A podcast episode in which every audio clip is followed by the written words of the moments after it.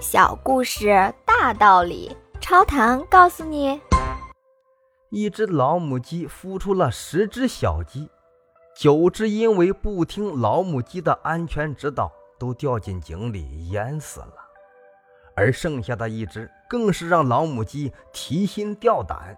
它时刻叮嘱小鸡子要听妈妈的话，别到井边去窥探，一旦掉下去就没命了。小公鸡一连坚持了两三天都没到井边去，可是他心里老是嘀咕着：井里到底是个什么样啊？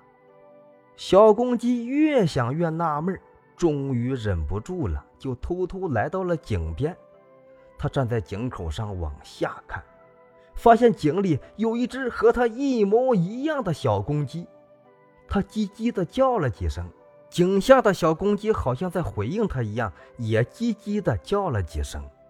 小公鸡对妈妈的叮嘱开始怀疑了。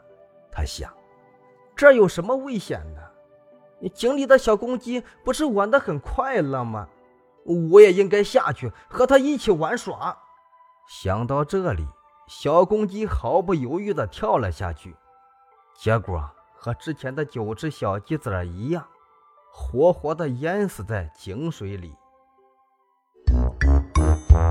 请问您听完这个小故事有什么感想呢？欢迎您在评论区留言，咱们一起探讨。感谢您的订阅，下期故事更精彩。